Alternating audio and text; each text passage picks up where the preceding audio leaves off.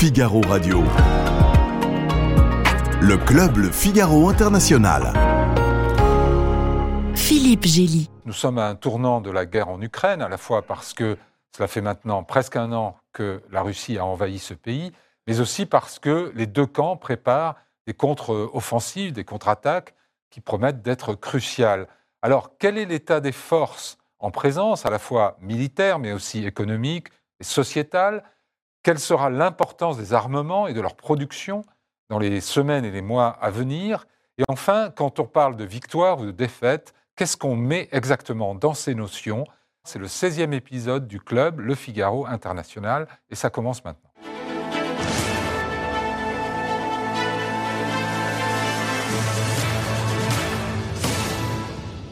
Alors pour en parler avec nous sur le plateau, le général Jérôme Pellistrandi, merci beaucoup d'être là. Vous êtes rédacteur en chef de la revue Défense nationale, vous êtes syrien, diplômé de relations internationales et docteur en histoire. Et on va voir le dernier numéro euh, de la RDN qui est consacré au 24 février 2022, un an après. Je crois qu'il y aura un deuxième tome d'ailleurs, euh, avec des analyses sur les leçons de la guerre pour l'OTAN, l'armée de l'air ou encore les blindés. Elsa Vidal, vous êtes rédactrice en chef de l'antenne russe de Radio France Internationale. Vous avez mené une double carrière dans les médias et les organisations non gouvernementales, d'abord au Japon, mais surtout en Russie et dans la périphérie russe. Je ne détaille pas tout votre CV car hein, vous avez fait beaucoup de choses. Vous êtes même juge assesseur à la Cour du droit d'asile, représenter le, le HCR, le Haut Commissariat aux réfugiés. Et donc, vous avez été nommé début janvier 2022 à la tête de la rédaction en russe de RFI. On peut dire que votre première année a été bien occupée. Véronique Guillermard, vous êtes rédactrice en chef adjointe du Figaro Économie, spécialiste de l'aéronautique et des industries de défense. Et vous aviez signé en, 2009 avec Yann Le Gallès un, livre chez Robert Laffont intitulé Le bal des ambitions, avions, argent, armes et politique. On est presque dans notre sujet de ce soir. Nicolas Barod est un habitué de l'émission, le correspondant défense du Figaro, ancien correspondant à Berlin. Vous avez aussi couvert l'Élysée comme journaliste politique. Vous êtes l'auteur de plusieurs livres, mais le dernier, François et Angela, est paru chez Grasset en 2015. Alors, l'état des forces militaires, et on verra ensuite euh, les forces d'autres natures. Alors, Général Pellistrandi, vous avez apporté une liasse impressionnante de notes. Ce sont les fiches de chaque jour de guerre, c'est cela? Oui, effectivement, parce que depuis euh, on va dire, euh, le 20 février 2022. Alors, il y a quoi sur ces notes chaque jour? Ben, Chaque jour, qu'est-ce qui tout ce qui s'est passé? Donc, je sur le terrain Sur le terrain. Euh, Et dans la diplomatie aussi Diplomatie. Euh, donc, effectivement, ce matin, je commence par Anthony Blinken à Ankara. Et puis, on a le nombre d'enfants qui, qui, ont été tués, 461 enfants malheureusement tués depuis le début de la guerre. Et puis, l'arrivée de Joe Biden. Et puis, au fur et à mesure. Et donc, chaque page correspond les, 461 enfants, vous mettez la source Oui, alors tout, tout, est, sourcé, tout est sourcé. Et donc, en fait, je peux refaire ça, ça vous sert à vos éditoriaux, à vos analyses, ou, ou à un livre en préparation peut-être? Euh, Un livre, on verra, mais ça me sert essentiellement, effectivement, euh, bah, à, pouvoir suivre euh, au quotidien, répondre hmm. aux sollicitations médiatiques, savoir exactement où l'on est, où l'on en est, et bah, ça permettra peut-être un jour de, refaire l'histoire de la guerre. D'accord. Alors, puisque vous avez, sur, la foi de cette somme de, documentation, euh, en quelques mots, pour vous, l'état des forces militaires de part et d'autre, comment vous le décririez? En fait, il y, a eu, euh, il y a eu plusieurs phases, bien sûr. Cet automne, c'était une phase qui était plutôt euh, où la dynamique était du côté ukrainien. Ils reprennent Kherson hein, le 11 novembre. les Russes sont plutôt sur, une, sur un retrait. Et puis avec l'hiver, on, le front va se figer, en particulier dans le Donbass, autour de la ville de Bakhmut. Et on le voit depuis euh, plusieurs semaines, tous les efforts se concentrent autour de cette ville. Alors cette ville, c'était 70 000 habitants avant-guerre. C'est une ville qui n'a en fait aucun intérêt stratégique. C'est pas euh, une ville clé, c'est pas un carrefour. Mais c'est devenu un symbole très puissant. C'est devenu un symbole. Alors, on a d'un côté les forces ukrainiennes qui actuellement sont plutôt sur la défensive. Mhm. Euh, bah, il y a un phénomène d'usure au bout d'un an. Et de l'autre côté, vous avez des forces russes qui euh, pratiquent euh, la tactique du rouleau compresseur, c'est-à-dire que, à défaut d'avoir réussi, eh bien, on envoie des vagues de, combattants, notamment la fameuse milice euh, Wagner, mhm. et on utilise l'artillerie, c'est la doctrine, je vais dire, soviétique, la plus classique. Et donc, on a cette ligne de front les Russes grignonnent petit à petit, mais on voit qu'aucun des deux adversaires n'est capable de prendre le dessus sur l'autre. Mmh. Elsa Vidal, vous êtes surprise par le fait que l'armée russe semble avoir réussi à se régénérer un petit peu? Pas vraiment surprise au sens où euh, le 23 septembre, on a vu qu'une mobilisation avait été euh, annoncée en Russie, euh, qui vient être complétée en plus par les appelés réguliers. Donc on attend encore 120 000 hommes qui seront injectés prochainement dans le système militaire. Et puis aujourd'hui, le président bélarus a annoncé dans le cadre d'un conseil de sécurité exceptionnel euh, qu'il allait former des bataillons euh, bélarusses qui euh, compteront jusqu'à 120 000 hommes, qui viendront encore pardon, prêter main forte aux troupes russes en Ukraine, ce qui veut dire qu'en fait il y a une supériorité en termes de ressources humaines indubitable du côté russe qu'il convient de prendre en compte pour, pour, si nous souhaitons toujours fournir un soutien à l'Ukraine, puisque euh, du côté de l'Ukraine, étant donné que la mobilisation est déjà générale, il n'y a quasiment pas de marge de manœuvre. Donc l'équation militaire est assez simple de ce ah ah. point de vue-là. Et donc c'est pour ça que les Ukrainiens nous demandent instamment de passer à un niveau supérieur au niveau de l'armement. Et Véronique Guillermard, le, secrétaire général, de l'OTAN a dit cette semaine qu'il y avait en fait la qualité du côté qualité des armements du côté occidental et la, que, que, la Russie parvenait à compenser par la quantité à la fois probablement la quantité d'hommes, mais aussi d'obus, etc. C'est une bonne euh, description? Oui. Euh, ce qu'il a dit aussi, c'est que euh, nos capacités de production étaient inférieures à l'utilisation massive de tous ces armements, en particulier les obus, les munitions. Il y a 5000 obus, je crois, qui sont tirés par jour du côté ukrainien et 20 000 du côté russe. Oui. Et en fait, on n'arrive pas à suivre, euh, les cadences de production en Occident n'arrivent pas à, suivre. Alors, on va parler tout à l'heure de la production d'armement. Euh, Nicolas, euh, l'état des forces aujourd'hui, vous diriez qu'elle s'équilibre ou, ou qu'il est urgent de, que les chars promis aux Ukrainiens arrivent pour rééquilibrer un peu bah, Il est urgent parce que pour compenser effectivement la faiblesse numérique, il faut de l'armement qui soit plus précis, plus performant. C'est ce que l'Occident peut fournir aux Ukrainiens. Tout le problème, c'est la lenteur de, de ces acheminements et sans doute que ces chars arriveront un peu trop tard par rapport à la fenêtre d'opportunité. Mais ils sont pas déjà en route, là, plus ou moins Ils sont en route. Les... On aura 14 euh, blindés légers français qui vont arriver la semaine prochaine. 14, c'est pas grand-chose. Et sur les 200-300 euh, qui ont été promis aux Ukrainiens, il y en a mais s'il y a 14 Français, il y a peut-être 100, 100, ou 120 non, parce que, non, non, parce que euh, ça va arriver au fur et à mesure. Et on estime que les 50 premiers seront là au printemps, en mars-avril. Hmm. Donc on voit le, le, le, temps qui est très long. Et euh, c'est vrai que les Ukrainiens avaient une fenêtre de tir, si on peut dire, à la fin de l'année dernière, pour prendre l'avantage face à la Russie qui n'avait pas encore amené s'est mobilisée sur le, sur le front. Cette fenêtre, elle se referme parce que. Euh, Déjà? Malheureusement, peut-être, on ne sait pas. Mais en tout cas, il y a, un Oui, je, suis assez d'accord. Je pense que euh, la quantité du côté russe, donc effectivement, c'est une course de vitesse dans, les mois à venir. C'est-à-dire que si on n'arrive pas à fournir suffisamment de matériel aux Ukrainiens d'ici le mois d'avril, euh, la balance risque quand même de peser mhm. en faveur des forces russes, euh, d'autant plus que, et là aussi, on, doit se rappeler des, lois de la guerre, des fondamentaux. La démographie fait partie des lois de la guerre. Il y a un pays qui a 140 millions d'habitants, l'autre qui en a 35. Alors bien sûr, divisé par deux, hein, les hommes, les femmes, et ainsi de suite. Mais, euh, et Vladimir Poutine, il connaît son histoire russe, même s'il l'a réécrite par cœur. En 1812, la grande armée de Napoléon, il y avait la profondeur stratégique. Il s'est passé la même chose en 1941, 1943. Et de toute façon. Mais on est d'accord qu'il n'est pas question d'envahir la Russie non plus. Non, bien entendu. Mais lui considère qu'il a, il a le temps stratégique devant lui et qu'il a une, de toute façon une ressource, une main-d'œuvre.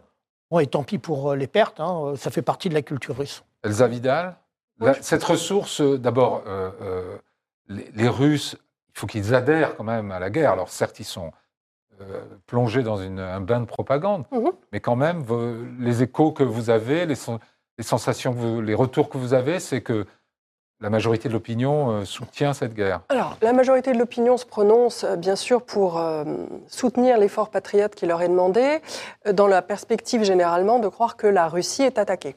Ensuite, derrière ces déclarations publiques de, soutien, se cachent des stratégies très différentes et en général des stratégies d'évitement au niveau personnel au niveau familial qui consiste à trouver des solutions pour faire échapper les hommes de la famille qui sont concernés au service militaire. Ça, c'est dans le cas où soit on a une conviction très affirmée contre la guerre, ou soit on est dans une situation économique et sociale qui vous permet d'envisager l'armée et la guerre comme autre chose qu'un ascenseur social ou une mmh. possibilité d'évolution. Pour le moment, la plupart des hommes qui ont été envoyés combattre en Ukraine sont malheureusement issus de régions si défavorisées que la perspective de la main hein, est périphérique, oui, c'est-à-dire soit des régions du sud du Caucase russe, soit des régions sibériennes, en fait des régions qui sont à majorité peuplées de, de populations non slaves qui sont assez bas malgré tout dans l'échelle sociale de la société russe. Et euh, cette mort possible euh, s'inscrit malgré tout dans un risque euh, qui est acceptable parce qu'elle peut aussi amener des ressources tout à fait considérables à des familles qui sont dans des zones vraiment très pauvres dont on a du mal à se représenter le dénuement. Mmh. Il y a un point particulier, c'est que les 500 à 1 million d'hommes qui ont fui en septembre, ce ne sont pas des opposants politiques, ce pas des gens qui ont fui par opposition, c'est plutôt des stratégies individuelles d'évitement, comme vous le, dites. Et donc il y a une acceptation, euh, on subit, euh, d'autant plus que euh, Vladimir Poutine veille à ne pas taper sur dire, la, jeunesse éduquée de Saint-Pétersbourg et de, Moscou. Hein. Alors, ce n'est pas Vladimir Poutine, je pense que ce sont les, gouverneurs locaux ou les maires ah locaux qui, ont, eux, ont mis en point des stratégies pour préserver. après, on trie il y a un tri euh, manifeste de, de la Disons qu'il y a des acteurs locaux qui ont la capacité à protéger certains groupes de population. Mhm. Euh, c'est le cas des relations. Oui, et il faut être un acteur politique de poids, alors que dans d'autres, euh, dans d'autres régions, on a pu au contraire euh, faire en sorte que la mobilisation se passe même au-delà du cadre légal prévu. Ce que je veux rappeler très brièvement, parce que c'est un élément qui passe souvent en dessous du radar européen, euh, c'est une forme d'opposition au projet de guerre en Russie qui existe et qui se manifeste au sein de l'appareil du corps institutionnel, en fait, de ce qui est l'administration contre le pouvoir politique. C'est-à-dire que la manière dont la mobilisation a été mise en œuvre en Russie s'est fait euh, de manière tout à fait illégale, c'est-à-dire dans un cadre absolument excessif qui n'a respecté aucun des bornages administratifs qui avaient été prévus, aucune des règles. Ce qui fait que le parquet lui-même a euh, contesté euh, certaines mobilisations et a réussi à envoyer chez eux, renvoyer chez eux 9000 hommes. Alors 9000, c'est euh, assez peu. C'est aussi beaucoup parce, parce que oui, c'est assez peu connu parce que c'est pas vraiment ce qu'on recherche en fait. La justice russe euh, a plutôt la réputation d'être d'être obéissante. Elle l'est, mais euh, ce projet de guerre ne fait pas l'unanimité et notamment parce que il, enfreint un certain nombre de normes et de représentations. L'État profond se rebelle. Bah, L'État, en tout cas, se rebelle contre le pouvoir exécutif, c'est-à-dire qu'il joue la loi contre le pouvoir exécutif politique.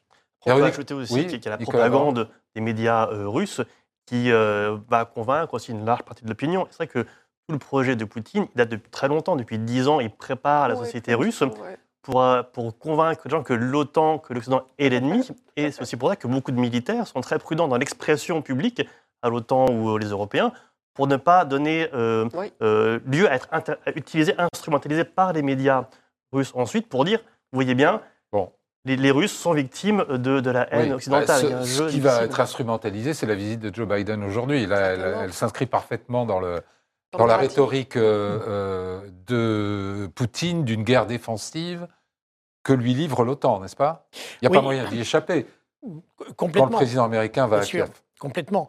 Et euh, d'ailleurs, on, le voit bien dans le narratif russe hein, depuis, le, depuis le début. Hein. C'est effectivement c'est c'est la Russie qui est agressée et elle, elle, a dû intervenir pour venir parce qu'il y avait un génocide. Enfin bon, il y a, elle était appelée au secours par les, par les russophones du Donbass, dénazifier, dénazifier Il y avait ça aussi comme argumentation. Oui. Véronique, un mot juste sur l'économie. Oui, alors il faut savoir que la Russie, c'est un des pays qui est le moins entré dans la mondialisation. Oui. Il a une économie euh, de pays finalement en voie de développement qui est basée essentiellement sur le commerce des, des matières premières. Oui. Et donc, euh, les sanctions l'atteignent beaucoup moins qu'on aurait pu. Il faut aussi euh, admettre que c'est un pays qui s'était moins désindustrialisé que nous, pardon. Oui. N'est-ce pas? Donc, ils ont encore une, une, une sidérurgie. Euh, oui, une sidérurgie, beaucoup d'usines, puis tout, tout, tout, tout, ce jackpot qu'ils tirent de, de la Du vente de leur, pétrole, du 700 pétrole, de leur matière propre. Voilà, Et c'est ça. une hein. agriculture performante qui a été remise à niveau après 2014. C'est quelque chose euh, Oui. que l'on oublie, c'est que vraiment les Du sanctions. fait des sanctions, Du des fait des sanctions, Oui, ils ont euh, dû euh, se remettre à voilà, niveau, donc, effectivement. On a- ils ont une agriculture performante, donc il n'y a pas de risque de, de pénurie alimentaire. Mm. Alors il peut y avoir des pénuries sur certains produits de luxe, mais maintenant il y a des moyens de contourner par la Géorgie. hein. donc euh, euh, finalement, ça touche assez peu la population. Alors, Oui, puis il faut aussi voir Oui, qu'il y a une grande partie du monde qui continue à commercer avec la Russie, qui n'est pas alignée euh, sur la, la posture ça, c'est de, un phénomène l'Occident. hein, qu'on a déjà évoqué Oui, oui, évidemment ici et qui est beaucoup plus marqué que, que dans les précédents euh, conflits. Euh, on en arrive à, à- à ce second point sur le rôle des armements via la Russie. Est-ce que l'appareil euh, militaro-industriel russe est capable de se régénérer et de tenir euh, la distance face à l'aide occidentale? Alors, Général Pellistrandi. En fait, c'est assez compliqué parce que sur les matériels euh, haut de gamme, ils sont confrontés à une vraie difficulté. D'abord, ils étaient confrontés à la difficulté de la mise au point de- de- des, des derniers équipements. Par exemple, le, le Sukhoi 57 hein, dans, dans l'aviation, l'aviation, euh, qui est un, euh, quand on voit, c'est un bel appareil, mais euh, ce qui compte, c'est ce qu'il y a à l'intérieur. Là, ils ont des difficultés. Le char euh, T-14 Armata, qui a été présenté pour la première fois en 2015, ils n'arrivent pas à, à aller jusqu'au bout. La seule chose, c'est qu'ils ont d'abord des stocks colossaux, euh, et on se rend compte d'ailleurs qu'ils ont tout conservé. Euh, euh, par exemple, des De missiles l'époque soviétique. de l'époque soviétique, des missiles euh, air-sol à kérosène, c'est-à-dire dire mettre en œuvre, c'est prendre un risque. Enfin, il n'y a plus un missile de ce type-là dans les pays occidentaux. Parce qu'on risque de, de Bah, le faire c'est- exploser en l'allumant. Oh, exactement. Ouais. Bon. Et on, voit, ils ont sorti des chars T64. hein. Uh-huh. 64, c'est l'année de sortie des chars. On- on- donc, ils ont des stocks quasi, on va dire quasiment illimités. Mais effectivement, ils ont quand même réussi à, à passer en économie de guerre dans certains euh, secteurs. Donc, euh, au lieu de produire du, T4 du T14 Armata, bah, ils, rénovent du, du- du T72 et du T90. Donc, euh, euh, ils ont quand même des capacités. Et puis, euh, il y a aussi quand même un système D, hein, c'est euh, pas hyper performant, et ils bénéficient, il ne faut pas Mhm. l'oublier, bon, euh, des drones iraniens. Euh, la question Ouais. se pose sur les relations avec la Chine. Euh, donc, il faut être très prudent sur, euh, sur l'attrition du, du du système militaro-industriel Mhm. russe. Elsa Vidal, vous avez vécu en Russie, donc Oui. vous, vous, vous pensez, vous, que il- cette économie-là, ce pays-là, euh, avec son savoir-faire, ses vieilles industries, etc., est quand même capable de remettre sur pied une armée euh, Alors, ce qui est certain, et je partage complètement votre point de vue, c'est que euh, sur les armements euh, ultra performants qui seraient euh, conformes à, ce que, à une guerre très moderne, une guerre contemporaine, un engagement contre l'OTAN, non, ils auraient nécessairement le dessous. Mais en ce qui concerne la guerre d'artillerie qui se passe à l'heure actuelle dans le Donbass et dans toute l'Ukraine, peut-être prochainement sur plusieurs fronts, mais pour le moment dans le Donbass, au contraire, je pense que l'état des forces fait qu'ils sont plutôt adaptés à ce genre de guerre. hmm, Et c'est aussi pour ça qu'on voit qu'ils n'engagent que très peu d'avions dans l'espace aérien ukrainien. C'est qu'ils essayent de limiter les pertes de leurs avions, parce qu'ils n'en ont Mhm. pas beaucoup, que ces appareils coûtent extrêmement cher. Et puis, ce qu'on voit, c'est qu'il y a une demande en fait de montée en puissance euh, de production militaire euh, qui a été envoyée par l'appareil politique à toutes les industries euh, du secteur, ce qu'on appelait complexe militaro-industriel, qui n'a jamais été véritablement réformé parce que ça aurait nécessité de licencier vraiment énormément de militaires et de créer un mécontentement très, très important dans la population.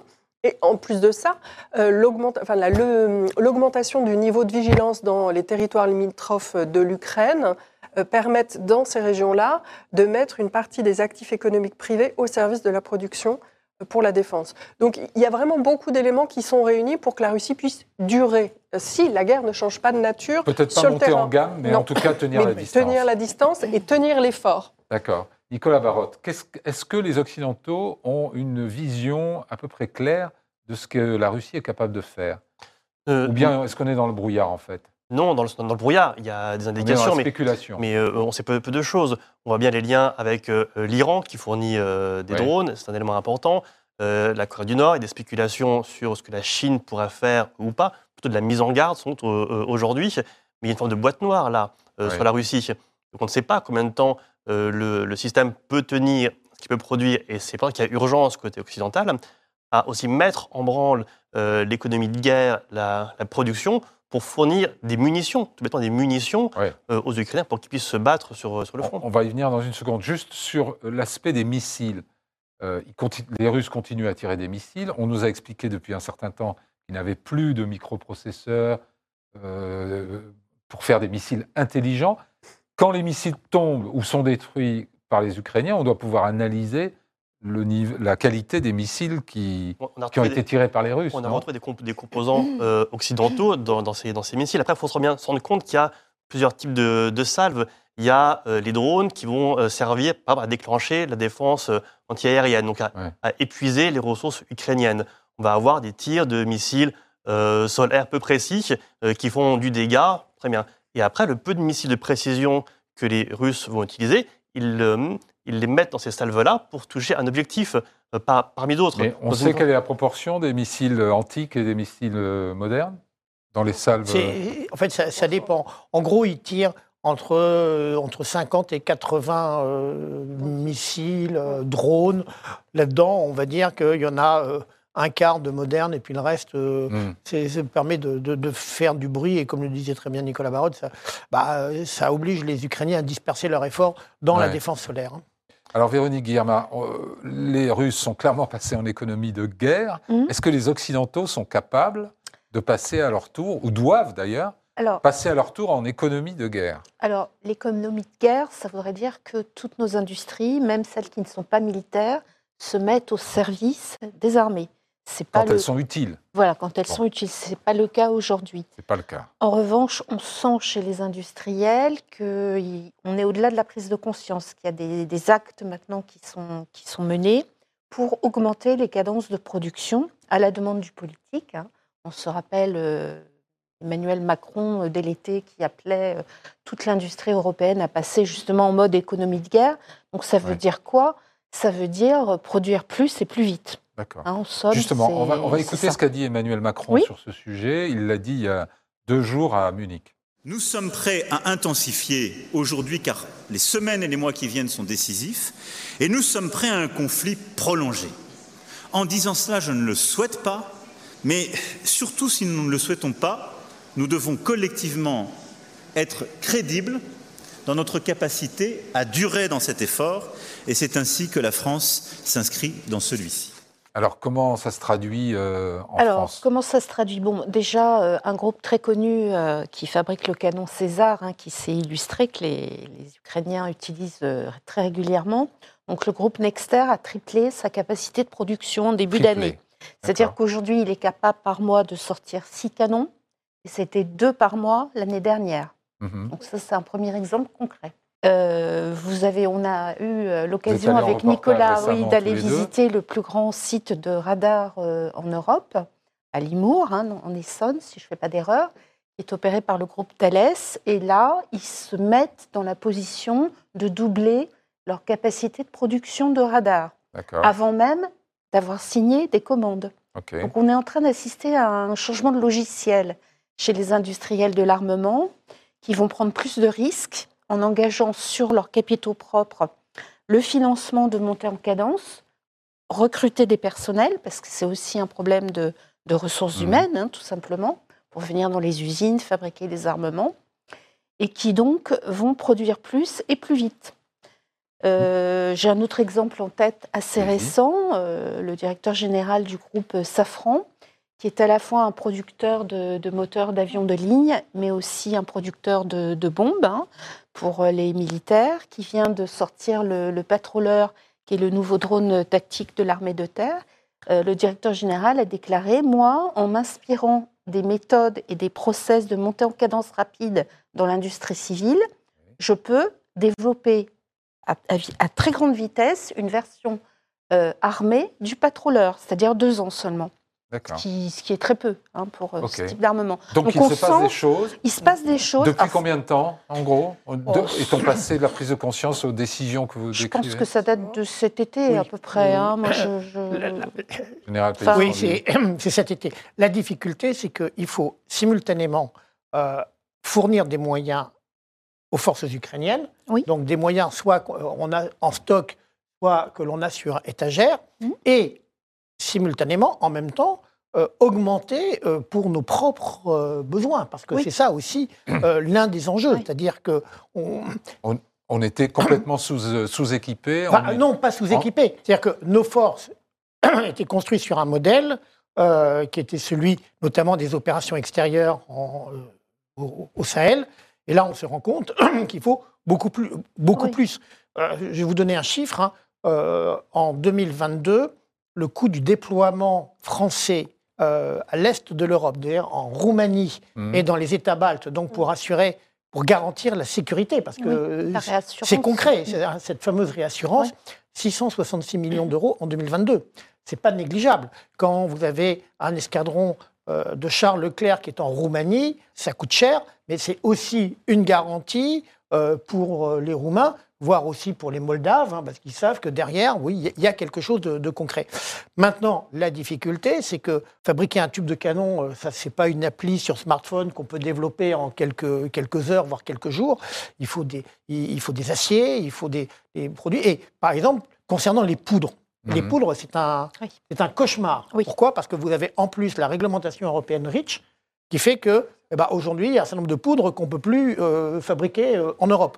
Donc là aussi, il y a, Parce que c'est pas écologique eh ou... ben, voilà, il y a- il y a tout un travail euh, alors, la Commission européenne commence à, à comprendre les enjeux, mais euh, effectivement, euh, c'est- il faut passer de l'herbivore à carnivore. Donc, il y a des réglementations qu'il faut faire évoluer, mais dans l'urgence. Hein, ce n'est pas quelque chose qu'on peut, peut pas attendre trois ou quatre ans. Il faut aller très vite, euh, parce que pendant ce temps-là, eh bien, le temps tourne et euh, les Ukrainiens, ils ont besoin d'obus. À tel, Alors, po- à tel point que pour les Oui, poudres, si je peux me permettre, l'accord avec l'Australie, on va travailler avec des poudres made in australiens. Même, euh, Euh, Elsa, Voilà. quand on, les chiffres dont on a parlé, on double une production, mais c'était deux canons par mois, on passait six, on triple. Mm. C'est pas un peu dérisoire ces chiffres-là comparé à ce que peut faire euh, un pays comme la Russie, même Alors- si c'est de qualité inférieure? Certes, c'est- oui, bah oui, pris individuellement dans le cas des pays qui, comme nous, plafonnaient difficilement au-delà de 2% euh, de PIB dévolu à la, à la défense, euh, oui, ça peut paraître dérisoire, mais le fait est que nous ne sommes pas seuls.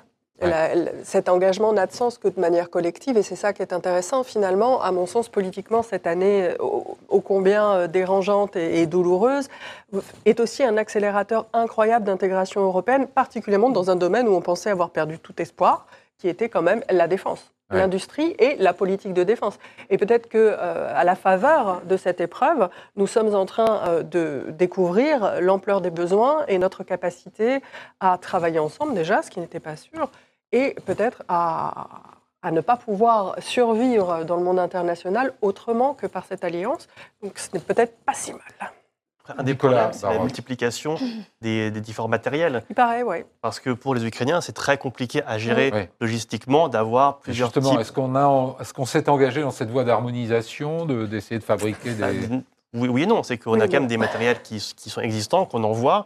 Et euh, si on envoie en Ukraine des Challenger, euh, des AMX-10, euh, des, des Léopards, euh, ça fait plusieurs types de, de chars. Hmm. Euh, même chose pour l'artillerie. Donc euh, la logistique est aussi un vrai enjeu pour, euh, sur le terrain. Et alors l'Union européenne est en train d'examiner la possibilité d'appliquer aux munitions le même système que euh, aux vaccins, aux achats de vaccins. Oui. Ça, c'est- prometteur aussi. ou- Ça peut accélérer effectivement euh, la commande en grande quantité. Et on n'aura pas un problème de production, justement? Hmm. Où est-ce qu'on va les trouver, ces- tous ces obus qu'il faut Oui. acheter? Alors, justement, les industriels ont bien compris ce qui se passait, donc ils commencent à constituer des stocks de précaution Oui. pour anticiper les commandes qui arrivent. Mhm. Donc des stocks de composants stratégiques, des stocks de tout simplement aciers spéciaux, de titane dont on a besoin pour fabriquer les Oui, armements. un canon de César, ça tire quoi? 1000 coups, c'est ça? Et Alors- après, il faut changer? En fait, euh, oui, il y, a- il y a une usure, mais s'il est entretenu, euh, il, il doit tirer beaucoup plus longtemps. La problématique, c'est que les canons César, les 18 qui ont été livrés, ont été extrêmement sollicités. Donc, il y a tout un travail de, qu'on appelle de maintien en conditions opérationnelles. Donc, il y a des flux logistiques. Et là, il faut, il faut souligner que les Ukrainiens ont bien compris que ça ne servait à rien de multiplier euh, les parcs.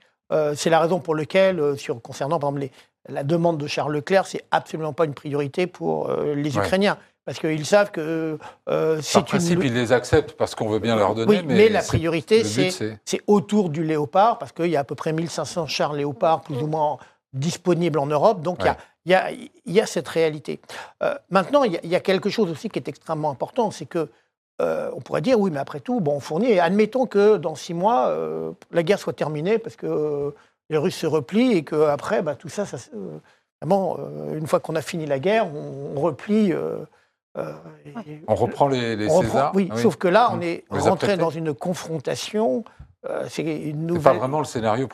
Et puis, de toute façon, probable. quoi qu'il arrive, en fait, c'est une nouvelle guerre froide qui, euh, qui est engagée. C'est-à-dire qu'il Ouais. y a une rupture définitive entre la Russie et, on va dire, je ne vais pas dire le reste du monde, mais euh, le monde occidental. Donc, Ouais. c'est un vrai rideau de fer. Donc, de toute façon, la vigilance armée, elle va s'imposer. Euh, euh, dire, il faudra On, de- on- on va revenir là-dessus sur le dernier point parce que c'est lié à la notion de défaite russe, de victoire ukrainienne, etc. Mais avant d'en arriver à ce point, Nicolas euh, Barotte, est-ce qu'on ne met pas les- la charrue avant les bœufs en, se- en- en essayant de produire des, ou de livrer d'ailleurs des, des armements sans réfléchir à l'effet recherché? On m'a expliqué que dans les états-majors, on raisonnait en termes d'effet et on adaptait les moyens à l'effet recherché. Or, on entend toujours les Ukrainiens nous demander des moyens sans nous expliquer exactement quels effets sont recherchés. C'est la limite Alors- de, la, guerre par procuration. C'est que on n'est pas co-belligérant euh, du conflit, donc on soutient les Ukrainiens, mais on les laisse faire leur guerre jusqu'à un certain point. Mais prenons l'exemple concret des chars dont on a beaucoup parlé. Quel est l'effet recherché avec euh, la mise en place de bataillons de chars Bah, sur le terrain? Pour, pour ça, à quoi, à quoi ça peut servir? Il faut revenir effectivement à l'automne, au moment où les Russes se retirent de Kherson et donc l'offensive euh, ukrainienne. À un moment donné, les Ukrainiens n'avaient pas assez de ressources pour avancer, avoir un avantage, en profiter et percer les lignes. Pourquoi? Parce qu'il manquait aussi de, euh, de moyens blindés pour aller vite. Et Ouais. tout bêtement, le char, il permet de progresser sur les lignes, général, de percer c'est- le front et de déstabiliser Le l'adversaire. but du char, le- le- l'utilité principale du char, c'est de percer les lignes C'est de défense. et exploité. Et en fait, c'est ça ce qui, ce qui, ce qui n'a pas réussi.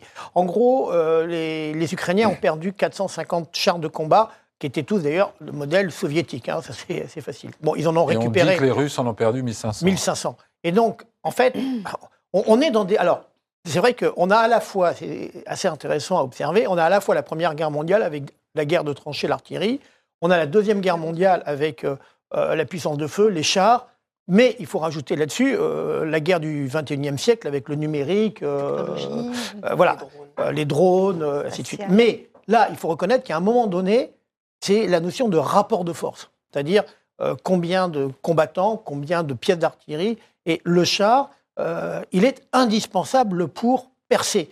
Euh, surtout que, et c'est aussi le paradoxe de l'histoire, ce sont des terrains qui sont favorables à la manœuvre en char. Euh, c'est la grande grande plaine plaine. de, de l'Europe. Oui. Donc, euh, bah, si vous n'avez pas de char et que vous allez à pied, oui. euh, vous êtes mort. Donc, il faut une masse blindée avec des chars de reconnaissance. C'est euh, l'AMX-10RC qui va être. Alors, c'est c'est aussi là, le paradoxe de l'histoire c'est que l'AMX-10RC, donc, que nous sommes en train de livrer aux Ukrainiens, a été conçu dans les années 70 pour effectuer des missions de reconnaissance offensive ou défensive face au pacte de Varsovie. Il va être employé exactement euh, pour la mission euh, dans Mais laquelle il on, avait été on conçu. disait que tous les chars euh, lourds euh, en Europe de l'Ouest étaient aussi, Oui, avaient et- tous été conçus en fait bien pour, sûr. pour, Et, faire et- face au et c'est ça, ça d'ailleurs. Et d'ailleurs, Poutine joue là-dessus. C'est-à-dire que le Léopard, il a été conçu pour casser du T-72. Et Mm. c'est ce qui va. euh, Ah, Jusqu'à oui. présent, il n'y a jamais eu de confrontation dans, dans les conflits périphériques, euh, on peut dire la guerre Iran-Irak ou euh, Yémen. Là, on va. Au Koweït, les chars Abrams sont descendus du, ont Du- détruit oui, du T-72. T-72. Mais bon, voilà, c'était déjà il y a longtemps. Là, on va avoir du. Alors, je caricature, mais du Panzer allemand, parce que c'est le terme qui va être utilisé par, euh, par les Russes, Par la propagande par la russe, propagande, oui. euh, contre. Ah, vous le reprenez. euh, oui, mais voilà pour illustrer. Est-ce- bien force. sage, Là est la général force. Mais pour illustrer, c'est ce qui va se passer. Ouais. Et donc, il faut que vous ayez la masse blindée et dans des, et sur des, des espaces de manœuvre qui, pendant la Seconde Guerre mondiale, et c'est ça aussi l'une des problématiques, ont connu les plus grandes batailles de chars, notamment à Kursk. hein. Kursk, Mhm. c'est dans la région. Mhm. Donc, euh, on- retour de l'histoire. C'est ça Ouais. aussi ce qui est Et puis, assez on peut intéressant. aussi ajouter, pour revenir un peu au, au début, pour compenser la, masse qui manque aux Ukrainiens, c'est que les chars occidentaux ont une portée de tir qui est plus longue. Mhm. Et donc, en fait, ils pourront tirer les premiers sur les positions russes. Hmm. Donc là, même si on est moins nombreux, on a un avantage qui est évident. c'est qu'il faut qu'ils arrivent sans trop tarder. La question, c'est d'arriver sur le terrain en temps et en heure. Euh, Elsa, on a, il y a un élément euh, intéressant qui est euh, l'image de l'Ukraine reste bien mhm. supérieure et meilleure à l'image de la, de la, Russie, mais le, soutien, notamment à la fourniture d'armes, n'est pas universel. C'est 70% en Pologne, mais mhm. c'est seulement 49% en Allemagne, 54% en France. Mhm. Alors, la bataille de l'opinion, est-ce qu'elle peut être perdue côté occidental? Perdue, je, je n'en suis pas du tout persuadée. Je pense que l'opinion a tenu bien mieux qu'une partie euh, des cercles dirigeants, bien mieux notamment à la hausse euh, du prix des matières premières et de l'électricité. Oui, on, disait cet hiver que oui, l'hiver arrive, attention l'hiver. Bon, nous avons eu la chance aussi d'avoir un, hiver relativement doux. Euh, mais ce qu'on voit, c'est qu'il y a quand même une sensibilité et une identification à la situation ukrainienne, une identification aussi à euh, l'impact de cette guerre pour l'Europe, mais qu'effectivement, les, gens sont beaucoup plus ambivalents vis-à-vis euh, du régime de sanctions contre la Russie et des armes, euh, des livraisons d'armes. Et ça se décline vraiment en fonction de la proximité géographique et de l'histoire de ces pays-là. C'est juste qu'on est un peu moins concerné. Bah d'une part, nous, on est nettement moins concernés, puisqu'on est quand même avec une grosse façade atlantique et il y a plein d'autres États qui font tampon entre nous et la Russie. Et puis, on a aussi une spécificité, tous les États en ont une, mais en France, il y a quand même une indulgence que je trouve coupable à force de répétition, euh, une indulgence vis-à-vis du recours à la force par la Russie de Vladimir Poutine, qu'on a tendance trop facilement à assimiler à euh, le rétablissement d'un ordre juste, la mm. Russie ayant, ayant été humiliée par l'Occident, bon, alors que l'Union soviétique s'est dissoute toute seule. Hein. Bon, euh, on abonde très facilement dans des termes de langage qui sont ceux repris par euh, les politologues russes, qu'on reprend, qui légitiment ce recours à la force, et puis qui, qui, viennent aussi rappeler que nous sommes avant tout des alliés euh, dans l'histoire avec la Seconde Guerre mondiale, et puis au niveau mondial contre l'hégémonie américaine. Mmh. il me semble que dans la, la, priorisation des menaces immédiates pour la sécurité en Europe et pour la France, il y a quand même un ménage à faire et peut-être replacer les choses dans une autre perspective. Et voilà, la France est assez indulgente vis-à-vis de la Russie. Mm. C'est très vrai dans certains cercles militaires, du renseignement et de la diplomatie. Et puis ça a été très habilement entretenu aussi euh, par euh, les, techniciens euh, des sondages et mm. des réseaux sociaux russes, des fermatrolls, qui savent très bien faire fond aussi sur toutes les dissensions de toutes les sociétés. Vous m'avez amené à mon troisième point parce que il semble ces derniers temps que les dirigeants européens aient atteint un niveau de clarté stratégique un peu plus net qu'auparavant.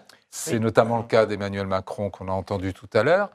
Euh, on n'hésite plus à parler de défaite. Il faut que ce soit une défaite pour la Russie. Il faut que ce soit une victoire pour l'Ukraine. On ne sait pas exactement le contenu concret qu'on met dans ces notions-là, mais déjà sur le simple fait d'être passé à ce type de discours, euh, Général Pellistrandi, comment vous l'analysez? Alors en fait, depuis le 24 février, le conflit est existentiel pour l'Ukraine très clairement, euh, si euh, l'Ukraine est. Euh, voilà, donc Et les Poutine Ukrainiens. le présente comme existentiel pour la Russie, très souvent. Exactement. Mais ça, c'est quelque chose qui est, on va dire, c'est cet automne. Cet automne, on sent que le conflit dans l'enlisement devient existentiel pour la Russie et pour le régime de Poutine. Mais maintenant, et je crois que c'est nouveau, c'est qu'il est devenu existentiel pour l'Europe. C'est-à-dire que si l'Europe dit, bon, bah, après tout, les Ukrainiens, on vous a bien aidé, bon, maintenant, il faudrait trouver une négociation ou un truc comme ça, Hmm. Bah moi, je suis désolé, c'est exactement ce qui s'est passé en 1938 à Munich. Parce que euh, il faut être clair. Il y a un moment et je crois que les dirigeants européens. Alors d'abord, il est vrai aussi, pour rejoindre ce que disait Elsa Vidal, c'est que euh, y a à la fois une russophilie très coupable chez nous et en même temps une méconnaissance.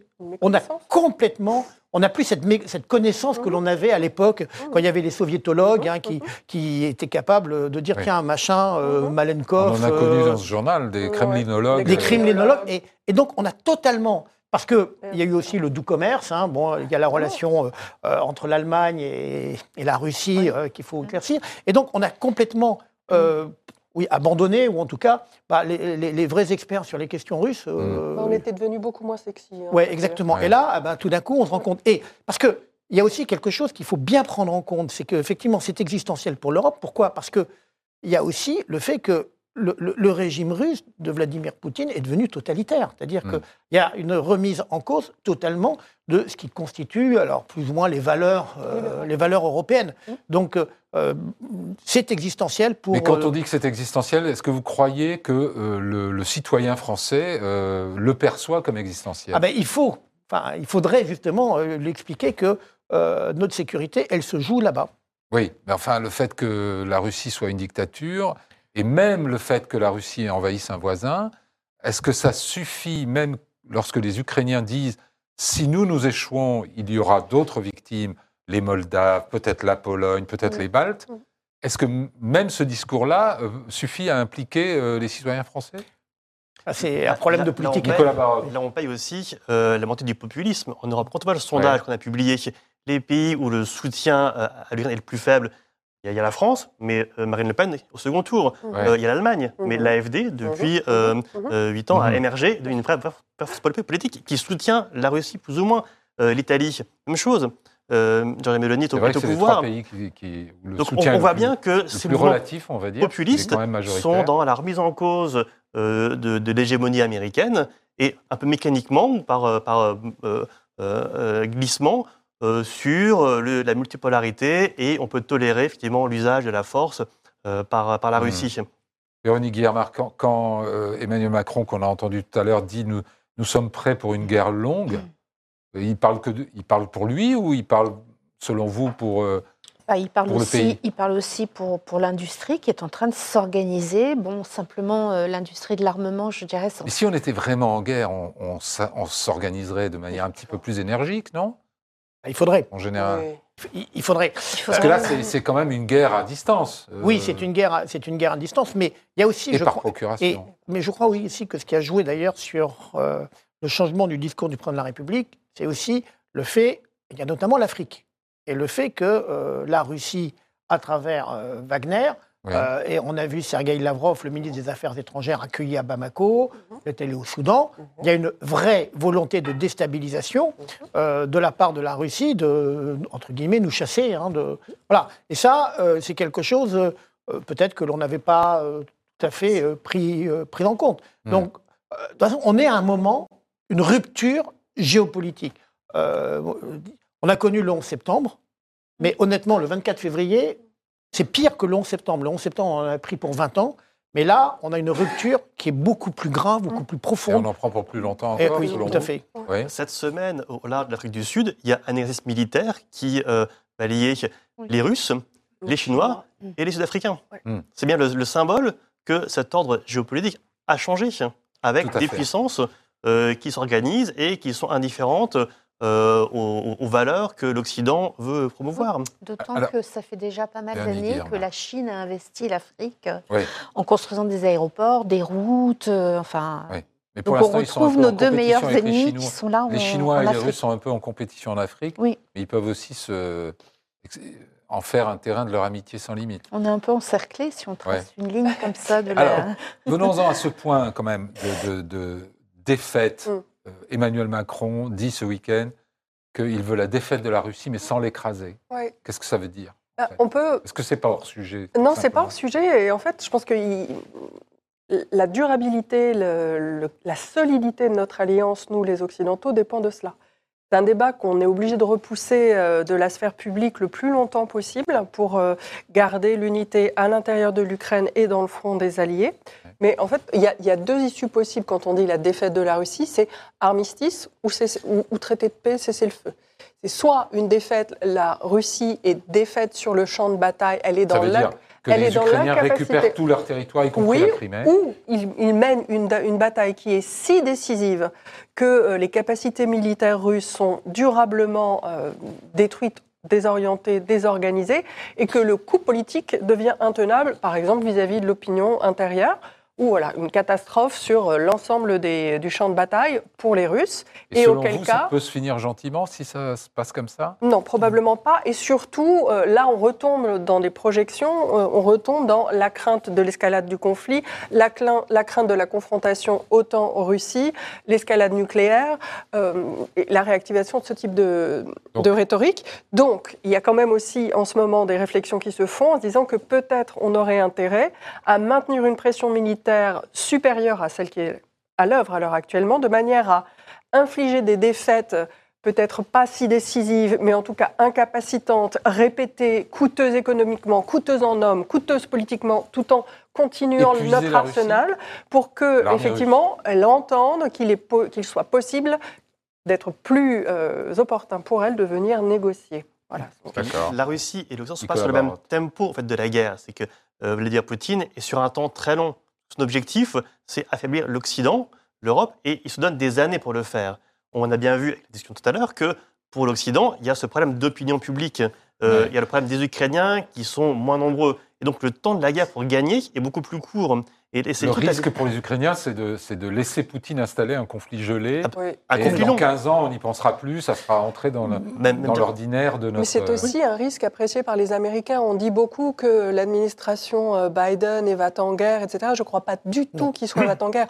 Au contraire, ils auraient plutôt une préférence pour une issue un peu plus rapide, moins coûteuse, euh, moins coûteuse aussi en termes de, de, vote. Bientôt, il y aura une élection euh, présidentielle aux États-Unis. Il n'y a pas du tout d'unanimisme dans la société américaine quant à l'aide à apporter aux Ukrainiens.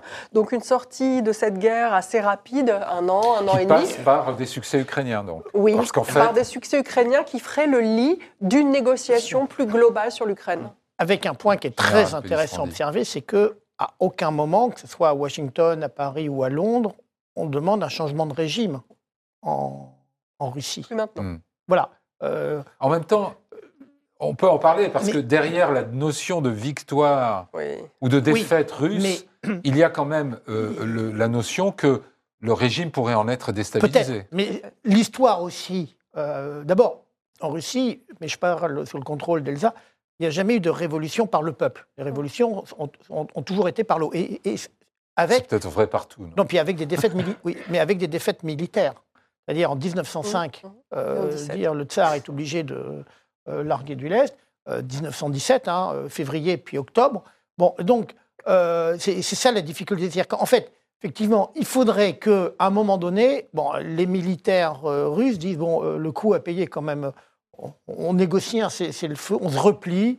Alors après, sur quelle frontière Est-ce que c'est celle du 24 février? Est-ce que c'est celle de 91 mm. Il y a donc Kissinger qui, qui euh, suggère, alors Kissinger, c'est effectivement le grand maître à penser, hein, il est dans sa centième année, et en quelque sorte, par exemple, eh ben, on dit aux Ukrainiens, OK, on fait, euh, vous faites abstraction de la Crimée, mais vous rentrez dans l'OTAN. Donc, mais, mais pour le moment, toutes ces discussions, elles sont prématurées. C'est-à-dire que ça peut être des plans. Pour le moment, c'est c'est la guerre. elle pose un risque, en plus d'être prématurée, elle pose un risque très très important. C'est que si elles étaient menées dans l'espace public comme telles, en reconnaissant que peut-être contre une entrée dans l'OTAN, les Ukrainiens pourraient renoncer à la Crimée, on est à peu près sûr que Zelensky perdrait euh, son soutien unanime en, en Ukraine et qu'on pourrait se retrouver avec des, avec des compétiteurs, avec plusieurs interlocuteurs ukrainiens. Or, cela, on veut absolument l'éviter, sinon ce serait la défaite absolue. Mm. Donc il faut repousser cette discussion au plus tard, ou peut-être hors de l'arène publique le plus longtemps possible. Nicolas Barotte, on arrive euh, près de la fin de, cette émission. Est-ce que vous avez l'impression que euh, Emmanuel Macron est sincère lorsqu'il souhaite vraiment euh, la victoire de l'Ukraine. Est-ce qu'il y croit? Parce que certains commentateurs doutent qu'il y croit, en fait. Oui, je pense qu'il euh, y croit. Euh, il a essayé de négocier tant que c'était possible avec Vladimir Poutine. Il constate à l'Élysée que ça ne fonctionne pas. il y a cette pression unanime des Européens pour avancer, notamment des pays de l'Est, qui ne sont pas du tout sur une ligne de négociation, mais plutôt pour soutenir l'Ukraine au maximum, pour pouvoir négocier, pour pouvoir avoir une paix dans les meilleures conditions pour les Ukrainiens. Macron est réaliste. Après, ce qu'il veut éviter, euh, c'est que euh, euh, ces négociations échappent aux Européens. Il va avoir son mot à dire. Et donc, il faut bien qu'à un moment donné, on soit reconnu comme interlocuteur. Hmm. Alors, je pense que c'est très difficile parce que Poutine considère que les Européens sont ses adversaires. Donc je ne pense pas qu'il aille demander à Emmanuel Macron ensuite son, son aide pour négocier quoi que Un ce mot soit. pour finir, Véronique Guillermard. Vous, vous- votre impression, c'est que du côté de de du pays réel, de l'économie, des chefs d'entreprise, on est parti pour le long terme Je pense qu'il y a une prise de conscience, euh, qu'il faut aller plus vite, et ça va être soutenu par la prochaine loi de mais que c'est- programmation. c'est pour euh, euh, des décennies à venir ah oui, j'ai l'impression que pour euh, il- quelque chose qui va se finir d'ici au printemps prochain. le sentiment qu'on a en parlant avec les industriels, c'est qu'ils sont dans un temps long, Hmm. et que ça va être soutenu par la loi de programmation militaire, qui va quand même acter une hausse importante des budgets de défense euh, déjà en France, et c'est le cas, c'est général dans toute l'Europe. Donc là, on rentre dans une autre période de l'histoire euh, de l'armement, avec des hausses de cadence, beaucoup plus de production et plus d'équipements. Général, en un mot, euh, Bah, c'est une nouvelle, euh, une nouvelle guerre froide, euh, mais vraiment glaciale, avec euh, des risques euh, extrêmement graves. Donc euh, il faut rester extrêmement prudent. Elsa Vidal, le mot de la fin. Eh bien, que Temps long Oui, temps long, euh, la désintégration, en fait, l'extraction de la Russie du système monde, euh, c'est c'est ce qui nous est arrivé en cette année. En fait, on a vu euh, la fin et l'explosion en vol de 30 ans d'intégration de la Russie euh, dans le système européen, dans le système monde. Et euh, de nombreux efforts dont nous avons été les témoins euh, ont, Ouais. ont volé en éclats. Merci à tous les quatre pour cette conversation très intéressante. On va suivre, continuer de suivre, bien entendu, l'actualité en Ukraine. Et vendredi prochain, vous aurez un Figaro spécial avec 12 ou 13 pages consacrées à cette année de guerre en Ukraine. Bonne semaine à tous.